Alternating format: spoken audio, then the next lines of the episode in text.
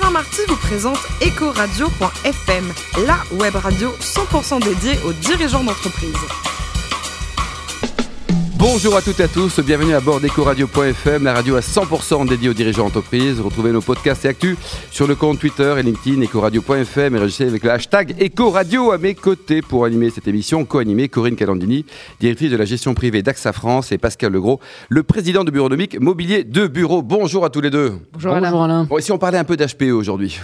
Très bonne idée. bah, Ça tombe bien parce qu'on a Gilles Thibault, le président d'HPE France. Bonjour Gilles. Bonjour. Alors vous êtes né en 1971 en Belgique, diplômé donc d'une belle école de commerce, Solvay Business School, et puis après vous avez fait quoi à l'INSEAD? C'est aussi un bon complément de formation avec l'expérience en prime. C'est ça, oui. Donc l'INSEAD, très international, euh, très grande qualité euh, bien sûr, deux stages euh, là-bas, quelques années après la fin de mes études et puis un peu plus tard. Et je crois que c'est toujours bien d'avoir un petit, euh, voilà, un petit refresh, Un break, voilà, ouais. un petit et de voir les choses avec un peu plus d'expérience. Le réseau des anciens de, diplômés de l'INSEAD, il paraît que les alumni sont aussi... C'est puissant comme réseau. C'est très actif. mondial en plus. hein. Oui, c'est très actif, très très actif euh, comparé à, à d'autres écoles. Je crois que c'est un des plus actifs. Euh, que ce soit à Bruxelles, à Vous Paris. l'utilisez ou pas? Euh, On vous sollicite Pas assez, pas pas, assez, on est très sollicité. oui. 1995, Gilles, c'est votre premier job en Belgique. Vous êtes chez Xerox. Oui. Et déjà à l'époque, c'était une super école de vente ou pas? Euh, C'était surtout à l'époque une super école de vente. Ah, ça a changé, c'est fini hein, maintenant? Euh, je ne commenterai pas, mais en tout cas, à l'époque, c'était vraiment une superbe école de vente. Oui, idéal pour les jeunes diplômés, apprendre le métier de vendeur, apprendre la notion du client, l'importance du client. Euh, c'était vraiment super, oui. Très dur, mais, mais super, très formateur. 1997, enfin vous intégrez HP à l'époque hein, en. Belgique. Le premier job, c'était dans, dans quoi? Dans le domaine financier, dans la banque? Ah oui, c'est ça, oui. J'étais account manager pour le secteur financier. Et aujourd'hui, donc le patron France depuis euh, 2016. Un mot sur l'historique de l'entreprise. Tout débute en 1939 avec un premier client sympa, Disney. C'est ça, oui. C'était donc nous, euh, HP, on est un peu le ou HPE, en tout cas le, le granddaddy de la Silicon Valley. Il faut savoir que l'HP a, a été créé dans un garage à Palo Alto. Ce garage existe toujours, pour aller le visiter. Il y a d'ailleurs une stèle euh, devant le garage. Et ici a été créé la Silicon Valley. Donc maintenant, vous avez des cars de, de japonais, de Qui viennent se prosterner. euh, prosternés, je dirais pas, en tout cas, qui viennent, voilà, euh, voir où était, où a été créée la Silicon Valley. Donc ça, c'était c'est l'historique. On est une des sociétés avec IBM, probablement, dans notre secteur, qui a, la- l'histoire la plus, la plus longue en, en- en IT. C'est une société qui a, comme vous le dites, énormément évolué. Donc au début, on a vendu un oscillateur à, à Disney. Ça, c'était le début. Un oscillateur. Voilà, Ah oui. à Disney, faire des, des- déjà l'époque des, des bruitages sonores. Vous connaissez l'histoire. Corinne Non, je connais pas l'histoire, mais je vois bien ce que c'est un oscillateur. Et puis Voilà. Disney aussi, d'ailleurs. oui. Et donc à l'époque, donc euh, c'est comme, comme quoi l'histoire se répète, mais donc euh, c'était un professeur à Stanford. Euh, et en fait, il faut savoir que la Silicon Valley, il y a de ça 70 ans, ben, c'était pas du tout dynamique comme, comme environnement. Et ce professeur encourageait ses étudiants à tout plaquer. Ah oui. Et à créer leur propre société, mettait à leur disposition euh, dans son garage, c'était son garage à lui, pas à Hewlett ni à Packard, euh, l'environnement pour pouvoir faire de la recherche, etc. Ben, écoutez, ils ont relevé le défi, puis ils ont créé, euh, ils ont créé la société. C'était le Voilà, début. une belle histoire. Là, il y a deux ans, il y a eu des choses, hein, il y a eu de- des changements dans l'entreprise. hein. Alors c'est ça, oui, on s'est splitté en deux. Euh, donc d'un côté, vous avez la HP. D'accord. Regardez la marge HP, HP qui fait des PC, des imprimantes. que Et la marque va perdurer, Gilles. hein. Et la marque perdure. Et, et d'un autre côté, on a créé une autre société qui s'appelle Hewlett Packard Enterprise, que je dirige pour la, la France et qui euh, est essentiellement orientée sur le B2B et donc euh, l'informatique aux, aux entreprises. D'accord. Et le métier, oh, parce qu'au niveau mondial, ça fait quoi 28 milliards de dollars de chiffre d'affaires, c'est ça? Euh, 28 milliards, 50 000 employés. Euh, le métier, c'est essentiellement deux cœurs de métier. Oui. C'est tout ce qui est le cloud et le data center. Euh, et d'autre part, tout ce qui est réseau, euh, mobilité et puis les services associés. La majorité de nos employés sont en service d'ailleurs. Corinne et Calandini Gilles, vous disiez euh, que vous êtes dans le business de l'accélération. Ça veut dire quoi, être dans le business de l'accélération? Euh, C'est d'être beaucoup dans l'innovation. En fait, Euh, ce que je constate, c'est que moi, je- moi, je trouve, en tout cas, ces 20 dernières années, bon, c'est un peu vieux quand on dit ça, mais en tout cas, Oh, vous êtes en 71, ça Voilà, pas, ça. Mais en tout cas, j'ai remarqué que la vitesse euh, d'adoption de l'innovation au sein des entreprises, euh, et c'est le cas en France, je le constate de manière quotidienne, a, a fortement évolué. Euh, Tout va plus vite euh, de nos jours et finalement, le- c'est la tech, euh, je crois l'IT en général, les nouveaux business models qui, font, euh, qui sont responsables de cette innovation. Donc oui, dans, dans- dans le domaine de l'accélération, il faut aider nos clients à accélérer et surtout à ne pas prendre du retard. L'innovation, ça fait 75 ans que HP euh, innove. Oui. Parce qu'en fait, euh, voilà, le grand daddy de la Silicon Ouais, Valley. fait, oui. Quelle est euh, l'innovation qui vous a le plus marqué? Ah, ça, c'est une super, une super question. Ah, mais elle est très très bonne, Corinne. hein. Mm. Ouais.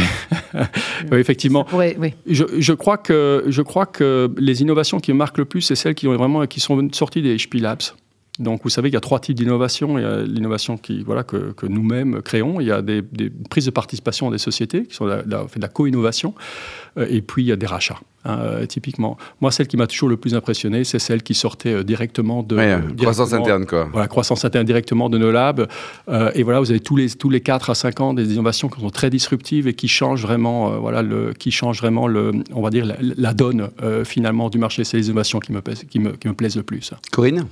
La dernière question, euh, vous, avez euh, eu un spin-off hein, avec HPE qui, s'est créé. Comment on passe d'une culture d'employés de, de, qui construisaient des petites boîtes euh, d'ordinateurs à une, culture de production de services? Alors, ce que en fait, ce que j'ai remarqué, c'est que finalement, si je prends HP avant le spin merger, c'est un, ensemble de business units et vous avez un socle culturel qui est identique. Et puis, vous avez des sortes de sous-cultures qui sont très inhérentes à, à, à chaque business unit. C'est-à-dire la dynamique du marché des PC. C'est un marché où les, on, a, on, développe un nouveau PC tous les trois mois, finalement. Euh, on est beaucoup plus dans le consumer. Le marketing, l'image joue beaucoup plus. Le, le, le business model, c'est un business avec des faibles marges, le cash flow est mm -hmm. beaucoup plus important. Et donc, vous avez à la fois, je trouve, ce qui fait la qualité, qui a toujours fait la qualité d'HP, c'est la qualité des hommes et des femmes, finalement, l'intégrité, l'innovation mais quelque part, vous avez une dynamique qui était différente, qui, qui, qui, qui, qui façonnait cette culture de manière spécifique pour chaque business unit. Donc finalement, ce qu'on a vu quand, quand, quand on s'est séparés, ben, finalement, euh, euh, nous avions déjà quelque part chacun un peu notre, notre propre culture, mais ça de reste, fait, on reste parti, on n'a plus de lien. Mais néanmoins, on reste parti, enfin, quelque part, toujours parti un peu de la même famille, quelque part, et ce socle, euh, finalement, qui a été forgé au, niveau, au, au, au long des années, reste, reste identique. Pascal Euro oui, la première question, c'est, euh, je rebondis sur le business de l'innovation. Euh, est-ce qu'on le retrouve aussi dans le management au sein de, des équipes internes? Euh, oui, je crois que c'est une, c'est une, c'est d'ailleurs un challenge continuel. Je crois que il faut se remettre en question. Moi, pour moi, l'innovation aujourd'hui, ou l'innovation, je ne sais pas si on peut passer à innovation, mais la grande tendance aujourd'hui, c'est qu'on arrive avec des, finalement un style de management qui est beaucoup plus décentralisé. Donc, euh, si je remarque, notre euh, aujourd'hui, la France est une des 11 régions chez Hewlett Packard Enterprise euh, au niveau mondial. Je rapporte directement aux États-Unis. C'est fortement différent d'il y a quelques mois. On a encore un cluster, des, des, des clusters régionaux hein, par, par continent. C'est une, c'est une, c'est une, c'est quelque chose que j'observe dans beaucoup de groupes. Euh, notamment AXA, pour ne pas pour ne pas le nommer. Euh, mais la tendance, on voit qu'on a une tendance qui est de plus en plus à la décentralisation après des années de centralisation.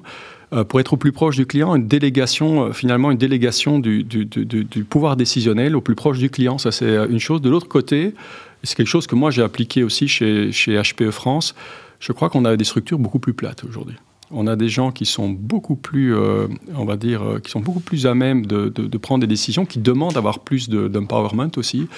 Et ce que je remarque, c'est qu'en leur donnant finalement, euh, en ayant moins de contrôle, ben, on arrive à faire de, très belles choses finalement. Moi, je crois, moi aujourd'hui, j'ai voilà, plus d'une douzaine de direct reports en direct et ça me pose aucun, problème finalement. Ça, ça, ça, leur donne plus de, plus de liberté. Voilà.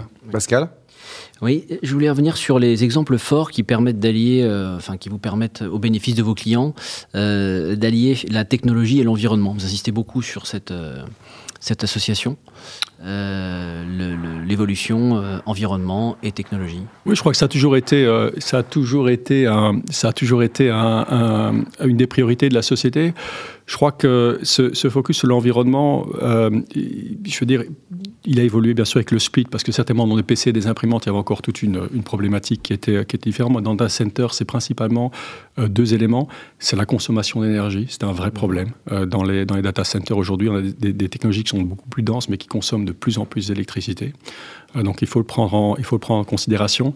Et puis c'est dans la conception, dans toute la conception et le, de, de, de, finalement de, de nos solutions, c'est d'être le plus vert possible, mais dans toute la chaîne que ce soit dans la chaîne de production, la chaîne de logistique, la chaîne de développement, euh, etc. Oui. D'accord.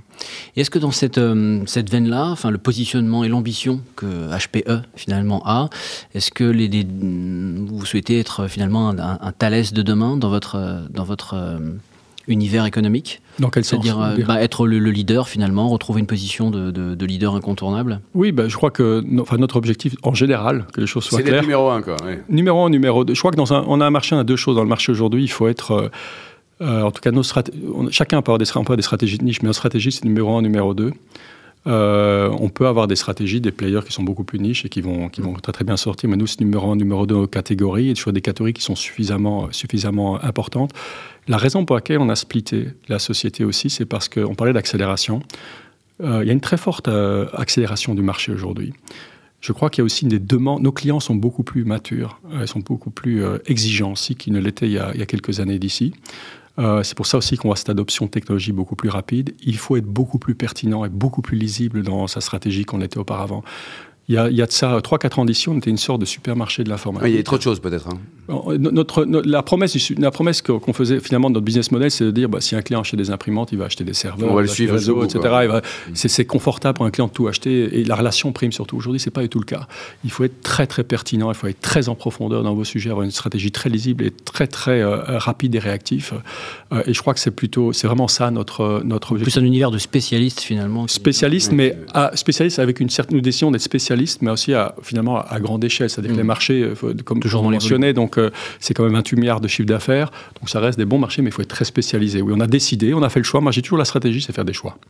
Et on a fait le choix finalement de ne plus jouer dans certains marchés, de pouvoir nous concentrer et libérer des ressources pour, euh, pour, pour les marchés qui nous semblaient les plus attractifs. Alors Gilles, vous êtes belge, on l'a bien rappelé, vous dirigez une boîte américaine, vous êtes patron pour la France. L'image de notre président, Monsieur Macron, vous en pensez quoi alors? Écoutez, en tout cas, moi je, je me sens euh, voilà, chanceux euh, de diriger, euh, de diriger la filiale d'HPE. C'est mieux que d'il y a trois ans en France? Je crois que le timing est, vraiment excellent. Donc j'étais, j'étais, en tout cas, nul ne pourra nier qu'il y a qu'un vent, vent, du changement souffle sur la France. Et moi, je dirais même, je le dis d'ailleurs, un vent d'optimisme.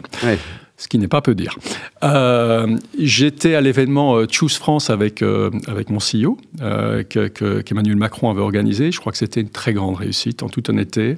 Euh, oui, cette image, elle est en train de changer, est en train de changer.